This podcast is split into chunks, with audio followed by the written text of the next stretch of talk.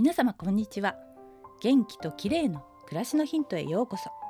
今日もお越しいただきありがとうございます。暖かくなっていいお天気だと外に出たくなりますよね。ただ風が強い日は花粉がすごくて困りものです。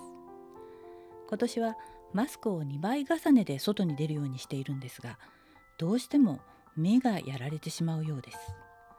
数日前からは喉も調子が良くないです。花粉症対策皆さんすでにいろいろとやっているかと思います。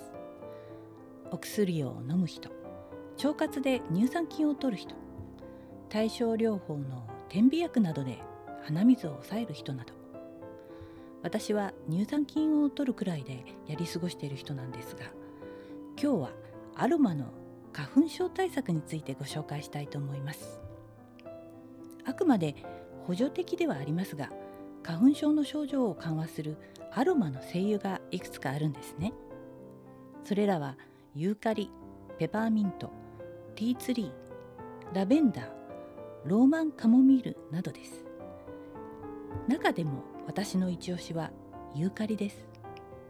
鼻水や喉の痛みに良いとされ抗ウイルス作用や免疫を整える作用もあるんでコロナの今の時期にもぴったりですよね。抗ウイルス作用のある精油といえばもう一つティーツリーもおすすめです。嗅ぐとすっきりして気分もシャキッとします。ウイルスや花粉が蔓延する今の時期にはユーカリとティーツリーの2つを常備しておくと良いと思います。私はティーツリーなどの単独の精油に加えナリンハーブオイル33プラス7というブレンドオイルを愛用しています。これはユーカリの香りが強いオイルでその他ペパーミントローズマリーカモミールなど33の精油と7つのハーブエキスが配合されていて肌に直接塗ることができます。こめかみや首筋小鼻の周りなどに塗ると不快な症状を緩和してくれます。